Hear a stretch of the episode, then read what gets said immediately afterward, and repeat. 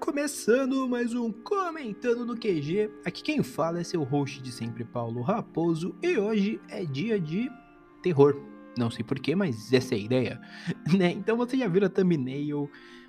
Eu vou falar de eh, Terrifier ou Terrifier, whatever, como você preferir chamar a história de arte ou palhaço. Tá, vou dar uma geral nos dois filmes, porque eu não assisti esses filmes apenas por diversão. Então eu quero falar um pouco deles porque honestamente falando, é um pouquinho estranho, cara, para dizer o mínimo. Mas sinta aí, se acomoda. Você não precisa ter medo do gore, tá? Porque vejam bem, eu assisti o filme para que eu alguém caminhou para que eu pudesse correr nessa vereda de filmes de terror e com isso pudesse falar desse filme, porque, né, eu acho que ninguém eu ia dizer são, mas, né, ninguém é tão normal assim. Mas vamos lá, vamos, vamos, vamos, vamos, vamos, vamos, vamos, vamos, vamos, vamos adiante. né, primeiramente, alguma, algumas considerações técnicas. O Terrifier, ele é uma franquia, né? Já, pode, já podemos chamar assim, uma vez que já tem um terceiro filme engatilhado, e o Damien Leone, ele já falou em diversas entrevistas que se depender dele, Arte, o palhaço, terá uma vida muito longa. E basicamente, o que, que envolve né, Terrifier? Né? Terrifier, como eu disse, é uma franquia, começou em 2016, moto passando, começou em 2016 como um filme totalmente independente. O orçamento do primeiro filme foi 35 mil dólares. O do segundo foi um pouco mais, né? Foi 250, mas o primeiro foi 35 mil dólares.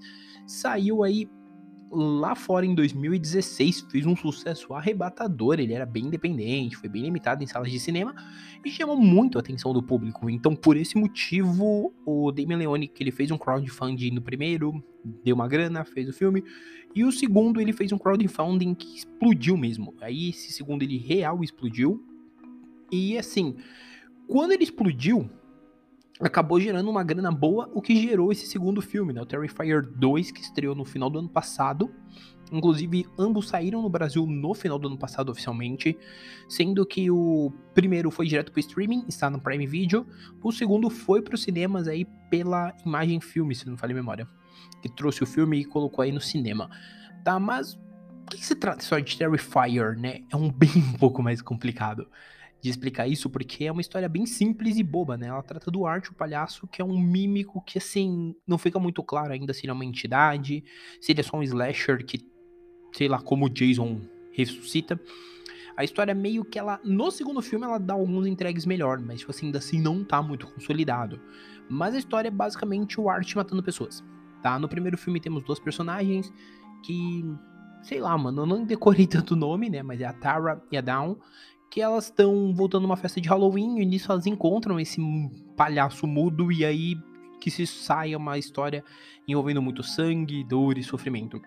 E o segundo tem uma historinha de fundo, né, que é envolvendo a Siena, que é uma protagonista, que é a nossa protagonista da vez, e ela tem um ela tá criando uma fantasia para uma festa de Halloween, e nesse meio tempo a gente come, é, o irmão dela quer fazer uma fantasia de arte o palhaço, eu não vou entrar muito em méritos, cara. Se você quiser, você vai procurar que tem várias pessoas que falam essa sinopse melhor, porque, sendo muito honesto, eu acho que falar de Terrifier e tentar te dar contexto de roteiro é minimamente burro. Ou não. Às vezes é mais inteligente, porque com contexto fica um pouco mais interessante. Mas assim, eu acho que para mim, vale mencionar que Terrifier, ele entra como um filme que eu vi, porque minha grande amiga Yasmin, e provavelmente se ela tá ouvindo isso, se ela estiver ouvindo um abraço, deu a ideia da gente assistir esse filme. Eu falei, por que não? No meio termo ali também eu assisti uns Evil Dead ali, o Evil Dead clássico 1 e 2 e vi o Evil Dead Remake. Tá, mas assim, o, a, cereja, a cereja principal do bolo foi o Terrifier, porque era a nossa ideia inicial assistir eles. E cara, eu sério, eu saí do filme muito. Uau! Isso é exatamente o que muita gente fala, e ele transcende até um pouco essa ideia. Porque ele é extremamente trecheira, talvez. Ele é um pouco trash, ele é um pouco divertido. Ele tem lá uns momentos divertidos, porque o Art, ele é um personagem muito bem feito. Aí é créditos pro ator, né, que faz ele, que é o David Howard Thornton que ele faz um arte extremamente divertido. Nos momentos que é para ser engraçado, o arte é engraçado. Nos momentos que é arte ser assustador, ele é. Então ele gera esse momento assim de nós, né, espectadores, conseguimos ficar tenso com as situações do personagem, além de momentos chaves, né, quando é pra ser muito gore, quando é pra ele realmente ser criativo nas matanças ele é. E isso é bem interessante do ponto de vista, assim, narrativo, né? Quando a gente fala em filme de terror. Além disso, é muito interessante como o roteiro ele não se preocupa, no, pelo menos no primeiro, em ser um roteiro com Final Girl. Ele não tem uma Final Girl, um Final Boy, whatever. Ele não tem uma. Até a Final Girl que aparece ali no meio do rolê, ela não é necessariamente a Final Girl, entendeu? Ela é alguém que ficou viva para ser a testemunha de que houve um massacre muito pesado. Mas ela não é. E tanto que aí o começo do filme ele já meio que dá um spoiler do que está por vir, vamos dizer assim, ele meio que dá uma prévia do que está por vir. E quando chega no final do filme você faz: "Ah, tá, entendi". Mas assim, é bem interessante essa questão. Já no segundo, ele realmente constrói uma Final Girl interessante, né? Que a Siena, ela é uma personagem bem interessante. Ela é uma personagem que ela de certa forma, ela vai junto com o roteiro, desenvolvendo a história, mostrando melhor com relação ao arte. Então, toda essa versão é bem interessante, né? Então, assim, é bem funcional né? O roteiro ele funciona em propósitos diferentes. No primeiro ele funciona em mérito da gente ver o Art matando cada vez mais pessoas, ver ele fazendo as, traquina as traquinagens com várias aspas dele. E o segundo ele funciona muito melhor para que nós entendamos bem esse momento da Siena encontrar com ele e tudo mais. Então é bem interessante, sem contar que o segundo ele tem uma pegada muito mais tentar se aprofundar numa lore do assassino. Então ela funciona muito melhor, né? Ela funciona nesse mérito de criar personagens novos que dentro desse universo serão né, bem utilizados. Então, assim, é uma narrativa que ela é efetiva e ela é bem funcional nesse ponto. Mas, assim, falando agora do ponto que eu acho que todo mundo se pegou falando, se imaginando logo no começo, quando eu falei que as cenas de morte ali, violência são bem pegadas, elas são exatamente aquilo que Terrifier vende. A gente pode dizer que esse talvez seja o auge, tá? No primeiro filme não são tantas cenas assim, mas as cenas que tem são bem wow, impactantes. Elas te chamam muita atenção e sim, você precisa ter estômago para ver tanto o primeiro quanto o segundo, porque eles não são necessariamente filmes leves. Mas o segundo, ele tem algumas cenas de morte muito bem elaboradas.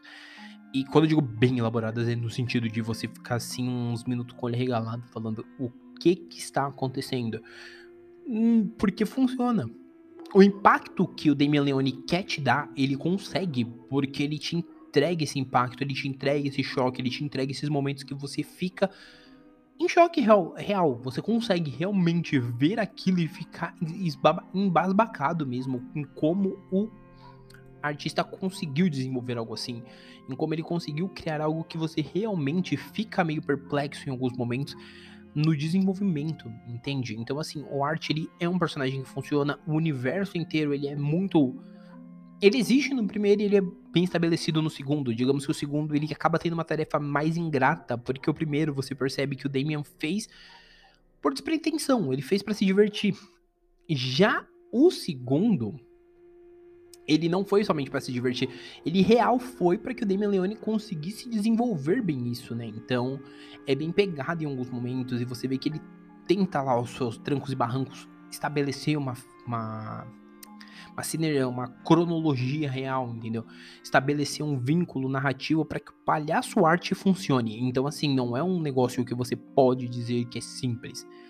Tá? É um trabalho bem de mestre mesmo. É uma questão aí que alguns fãs de algumas sagas vão entender melhor. É tipo, você tentar corrigir a rota, mas ao invés de ser um bagulho que fica muito troncado, ser algo que funciona realmente. Então é bem legal isso. Tá? Além disso, ele é um filme que ele é razoavelmente bom para quem é fã de terror tá? Eu que não sou muito fã, curti até. Porque ainda tô meio chocado com o Gore, a gente deixa o Gore pra lá, mas assim, ele é um filme que ele funciona bem. Ele estabelece bem algumas bases do que o Damien Leone pode entregar pra gente num 3 que eu admito que sim, o 3 eu quero ver.